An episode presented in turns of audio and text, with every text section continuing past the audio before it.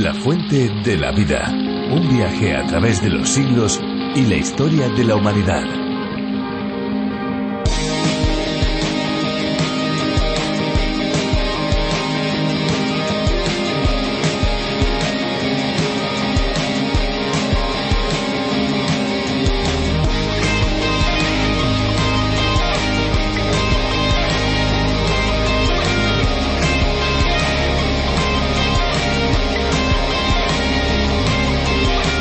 Cualquier persona necesita un mínimo de un litro y medio diario de agua para que el organismo no sufra, cuanto más las embarazadas que deben soportar el esfuerzo extra de albergar una nueva vida.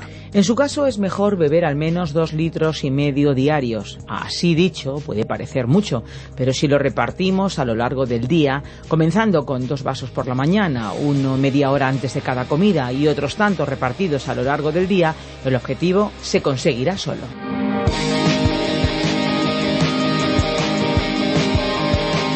Hola, aquí estamos, seguimos con todos ustedes. Después de las curiosidades que acaban de escuchar, una vez más, aquí me tienen. Soy Esperanza Suárez y comenzamos un programa más. Comenzamos La Fuente de la Vida.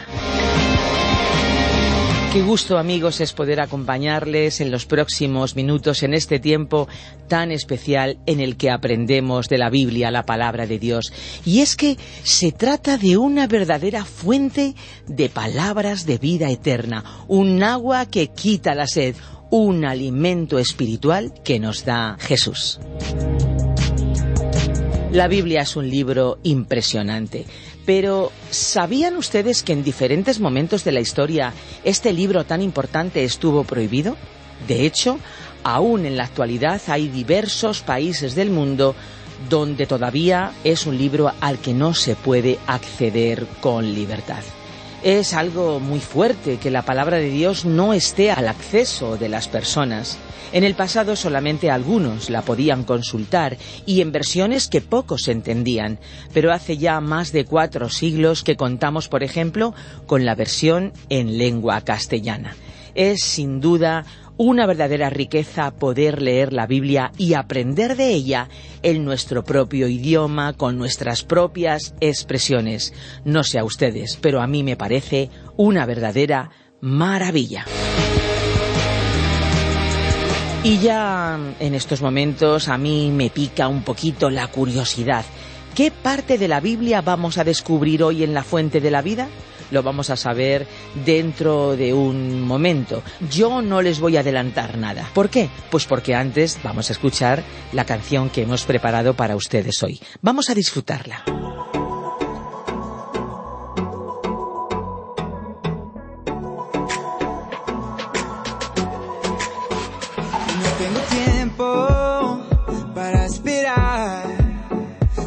adelante, yo soy imparable y no miro atrás. El momento para empezar. Yo me conecto, me lanzo al viento que me llevará. Arde tu fuego como un relámpago.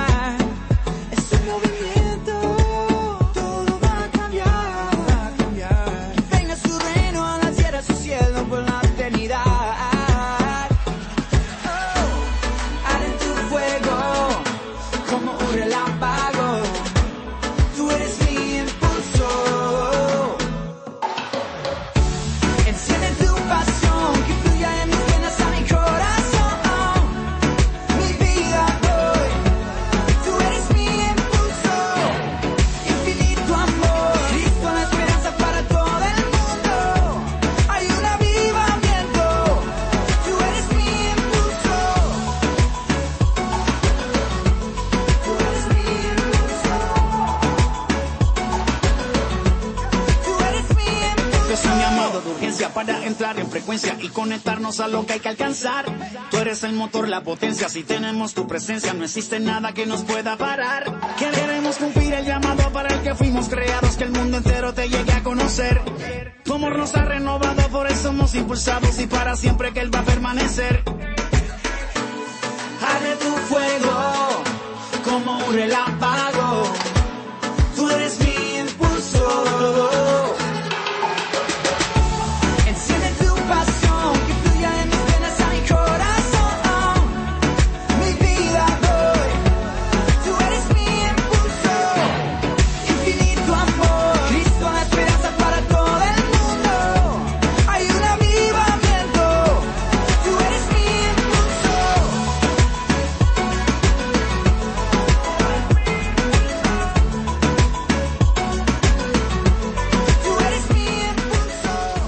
Las empresas que producen productos de limpieza suelen divulgar muchos anuncios de sus detergentes, líquidos para el suelo, jabones, suavizantes y otros productos que sirven para limpiar o para dar una mejor apariencia a espacios, a ropas y objetos. Siempre se intenta en estos anuncios mostrar resultados llamativos donde la suciedad de repente da lugar al brillo, dejando el lugar u objeto como nuevo, podríamos decir.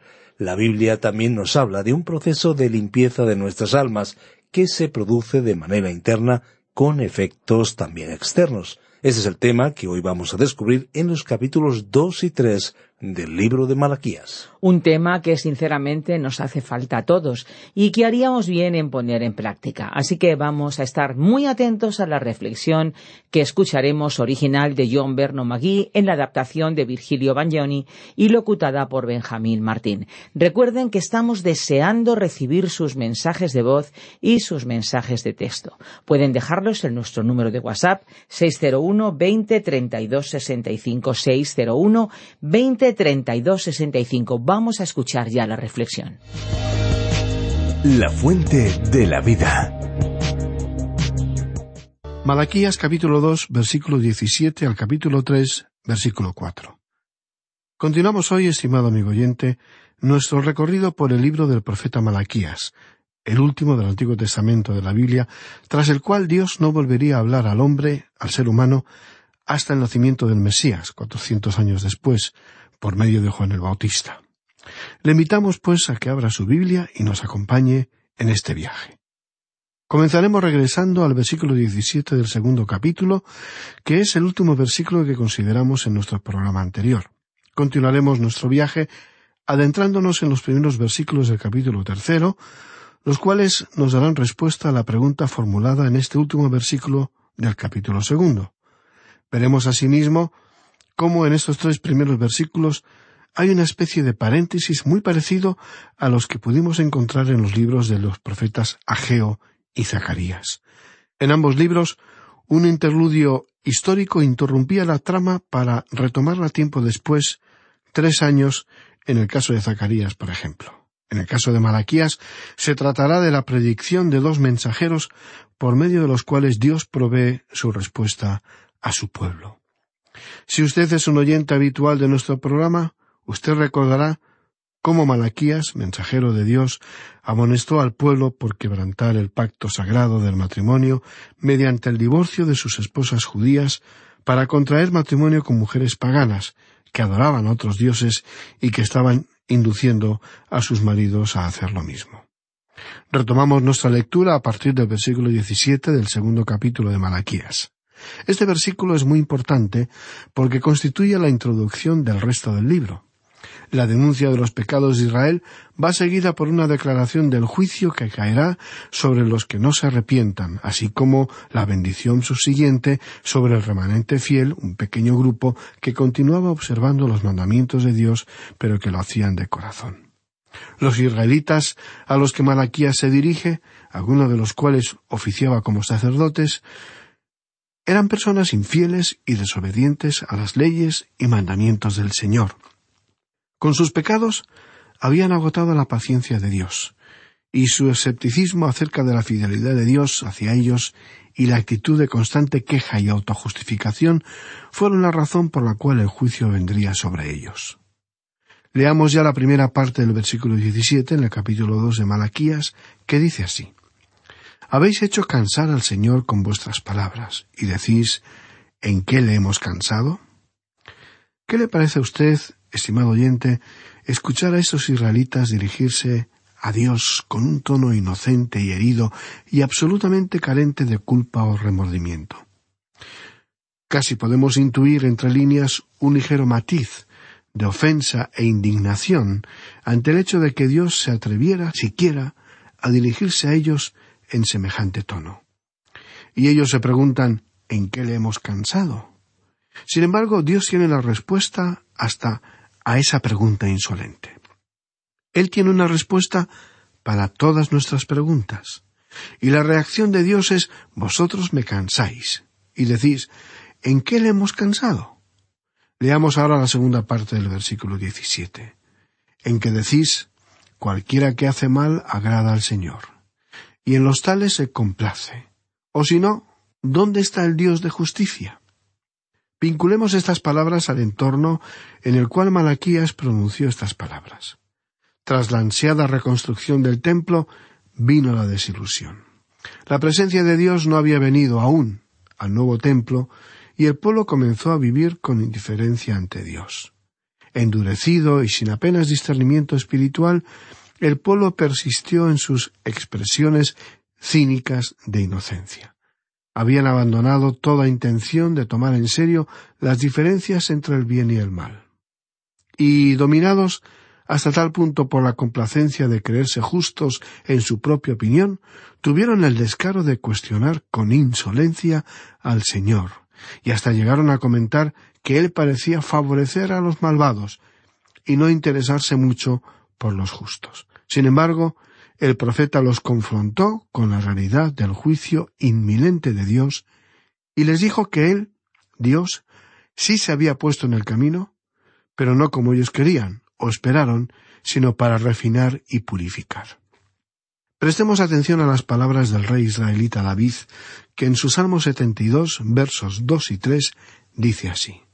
En cuanto a mí, casi se deslizaron mis pies, por poco resbalaron mis pasos, porque tuve envidia de los arrogantes, viendo la prosperidad de los impíos. Y eso es precisamente lo que estaba sucediendo en los días de Malaquías. Una nueva moralidad se estaba instalando en las mentes y en los corazones del pueblo del Señor una nueva moralidad cuyos límites entre lo bueno y lo malo estaban desdibujados, en la que todo era relativo, en la que las normas y leyes de Dios eran reinterpretables según la intención de cada uno. Por este motivo podían decir sin remordimiento alguno Cualquiera que hace mal, agrada a Jehová. Tal y como profetizó Isaías unos doscientos años antes, llegará el día en que llamarán al bien mal y al mal bien y dado que no veían las consecuencias de su mala conducta, llegaron a engañarse y tal vez pensaron a Dios no le importa lo que hagamos, mientras acudamos a nuestro templo y le ofrezcamos nuestras ofrendas y sacrificios. Cuán equivocados estaban, queridos oyentes. Ya lo hemos mencionado en alguna ocasión, ¿verdad? Dios no desea sacrificios. Dios le desea a usted. Dios no desea sus ofrendas porque usted es su ofrenda, viva y grata para Él. Dios no desea su adoración el día que acude a la iglesia, desea que usted le adore las veinticuatro horas del día durante los trescientos sesenta y cinco días del año. Pero ¿cómo es posible esto? se preguntará. Con su conducta diaria. Porque adorar a Dios es mucho más que cantarle canciones u orar. Adorar es que todo lo que usted haga lo haga como si fuera para Dios. Decía el reformador protestante Martín Lutero que hasta una lechera ordeñando a una vaca puede ser un acto de adoración si ésta lo hace como para Dios. Ahí está el secreto, querido amigo y amiga. Hacer todo como para Dios. ¿Y por qué? puede estar usted preguntándose. Porque la Biblia dice que usted fue planeado para agradar a Dios. En Apocalipsis 4.11 leemos, en la versión de la Biblia parafraseada, porque tú creaste todas las cosas, existen y fueron creadas para ser de tu agrado. Y en el Salmo 149, versículo 4, leemos, porque el Señor se complace en su pueblo. Y en la Biblia, agradar a Dios se conoce como adoración. Por ello, El primer propósito de su vida debiera ser agradar a Dios por medio de su propia vida, vivir para complacerlo.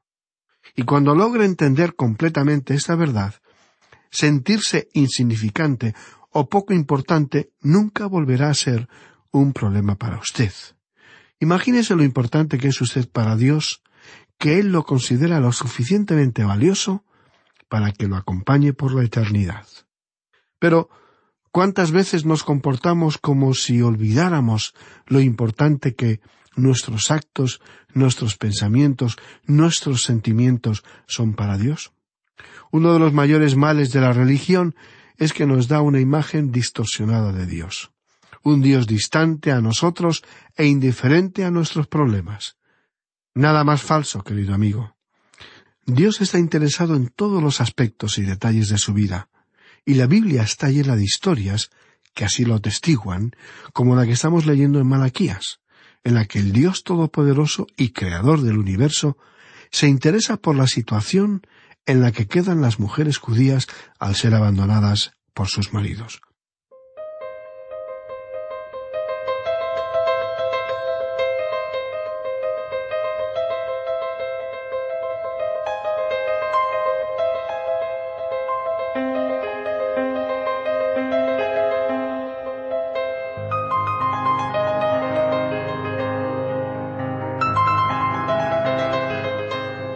Por otro lado, ¿no es verdad que a veces nos comportamos como si nuestros actos no pudieran interesarle a Dios, especialmente los malos, y pretendemos sacudirnos como el polvo nuestra culpa asistiendo a la iglesia, como si el simple acto de acudir allí nos limpiara nuestras faltas? De nuevo, nada más falso, querido amigo, querida amiga. Dios no mira las formas, mira los corazones.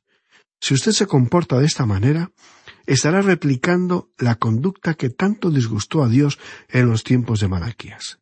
El pueblo, con una mano le adoraba y ofrendaba, y con la otra pecaba, adulando a falsos dioses y contrayendo nuevos matrimonios con mujeres paganas. El autor de estos estudios bíblicos, el doctor J. Vernon Maggi, contaba que cuando él era pequeño robaba la fruta de sus vecinos y cada vez que él iba a robar la fruta pensaba que iba a caer un rayo del cielo, y que moriría en ese instante. Pero a pesar de ello, él continuaba robando la fruta de sus vecinos, porque así es la terquedad y la obstinación del corazón humano. Y aunque pensaba que algún día Dios le iba a juzgar, decidió seguir actuando mal. Y amigo oyente, no pensamos que Dios actúe de esa manera. En el libro de los Proverbios leemos el corazón del hombre continúa en la maldad. Y de la misma manera, los israelitas persistían obstinadamente en su actitud de satisfacer sus deseos y no los de Dios.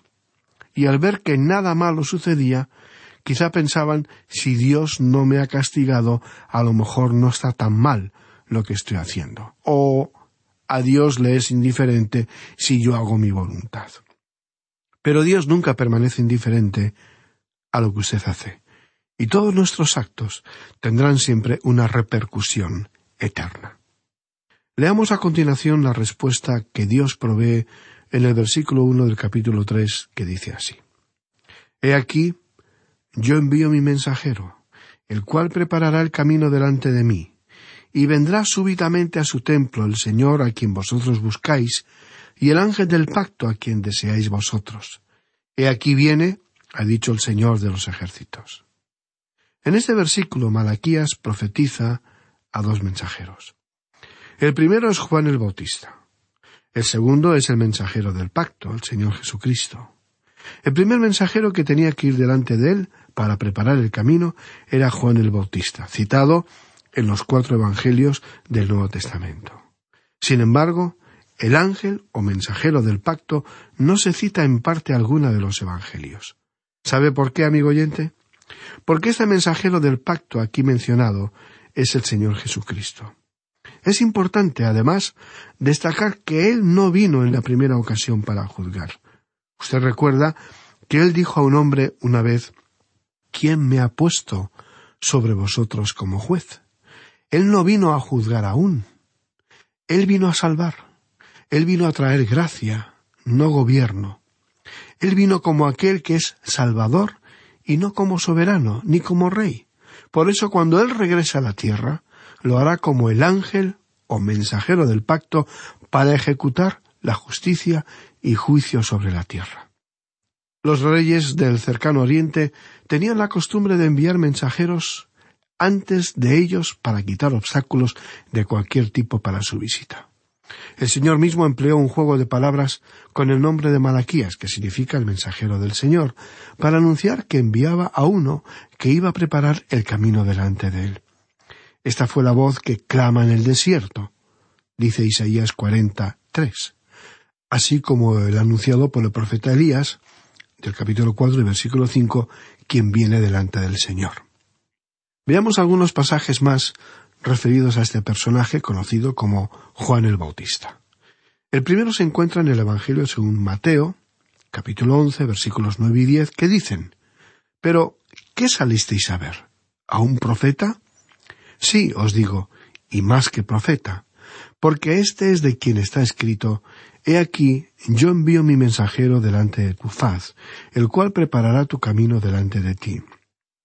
Leamos ahora en el Evangelio según San Marcos, capítulo 1, versículo 2, que dice así, Como está escrito en Isaías el profeta, He aquí yo envío mi mensajero delante de tu faz, el cual preparará tu camino delante de ti. En el Evangelio según San Lucas, capítulo 7, versículo 27, dice, Este es de quien está escrito, He aquí, envío mi mensajero delante de tu faz, el cual preparará tu camino delante de ti. En el Evangelio de San Juan, capítulo 1, versículo 23, leemos, dijo, Yo soy la voz de uno que clama en el desierto, enderezad el camino del Señor, como dice el profeta Isaías. Y Malaquías también se refiere a este mensajero.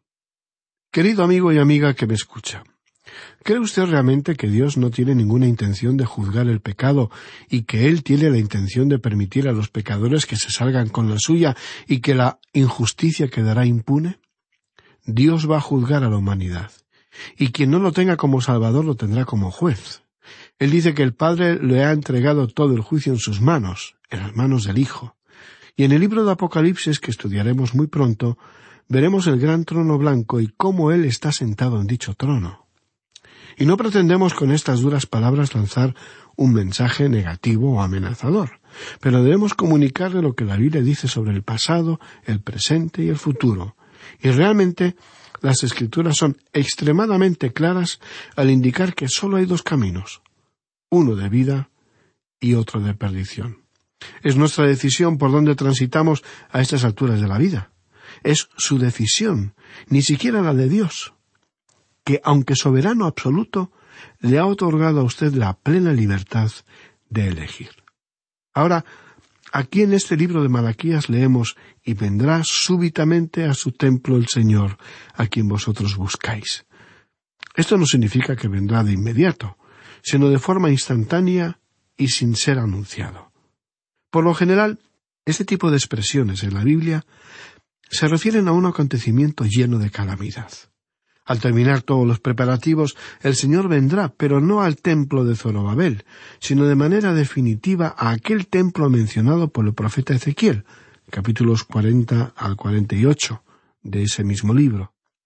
De esta manera, referida por Malaquías, la llegada inesperada de Cristo que se cumplió en parte con su primera venida se hará por completo realidad en su segunda venida. A quien deseáis vosotros, dice Malaquías 3, versículo 1. Esta frase pudiera estar cargada de ironía, porque el pueblo, pecador, no se deleitaba en Dios en aquel tiempo y tampoco lo harían cuando Él viniera a juzgar su culto hipócrita y a purificar el templo. Apocalipsis 19:11 dice que todos los impíos serán destruidos en su regreso a la tierra. Leamos el versículo 2 del capítulo 3 de Malaquías.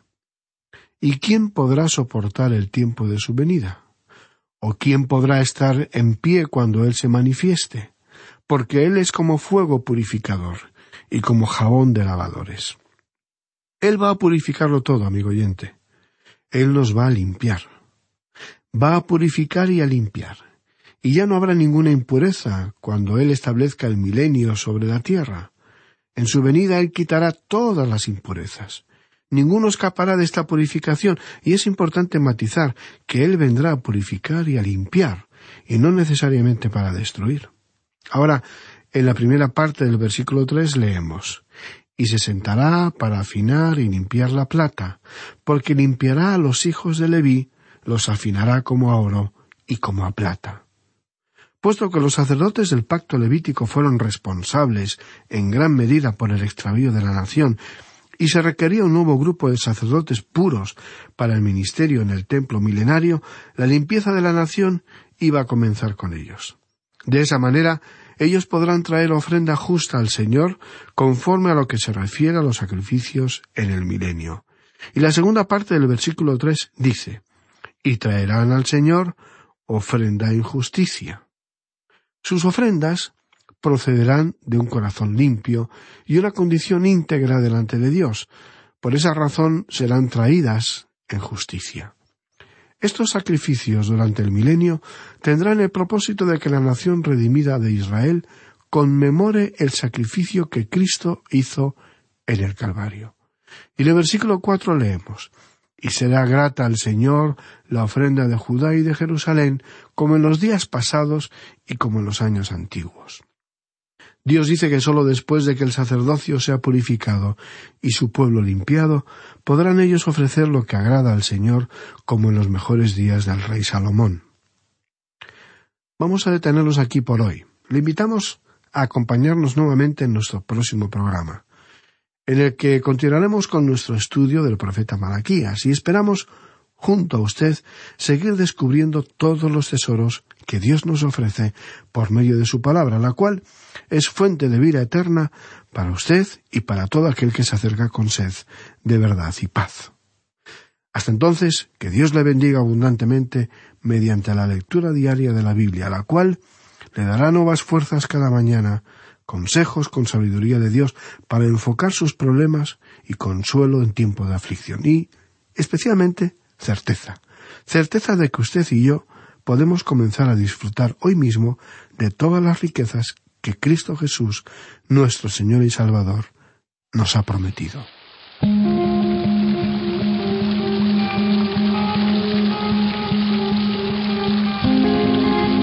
Y estamos llegando al final del programa, ya nos tenemos que despedir, pero eso sí, no definitivamente. Esperamos el contacto de todos los que nos han acompañado hoy a través de las diferentes vías de comunicación que les comparto en unos segundos. Tomen nota del número de nuestro teléfono móvil o celular, como dicen en otros lugares, 601 20 32 65, 601 20 32 65. Recuerden que si nos llaman desde fuera de España deben pulsar el prefijo más 34. Bueno, también tenemos una dirección de email info arroba. Allí pueden escribirnos sus inquietudes, incluso también sus reflexiones. ¿Qué les lleva a reflexionar cuando escuchan la fuente de la vida? Cuéntenoslo. info arroba radioencuentro.net. Y pueden volver a escuchar los programas en podcast en diferentes plataformas como lafuentedelavida.com y también en la app así como por medio de la memoria USB. Sí amigos, si desean obtener el USB, la memoria con todos los programas de la Fuente de la Vida, pueden ponerse en contacto con nosotros en info@radioencuentro.net. Es importante, sería bueno tenerlo, porque en un solo USB tendrán ustedes todos los programas de la Fuente de la Vida. Ahora sí, Ahora ya es el momento de decirles adiós y lo hacemos, por supuesto, con nuestra tradicional despedida. Hay una fuente de agua viva que nunca se agota. Beba de ella. Este ha sido un programa de Radio Transmundial producido por Radio Encuentro, Radio Cadena de Vida.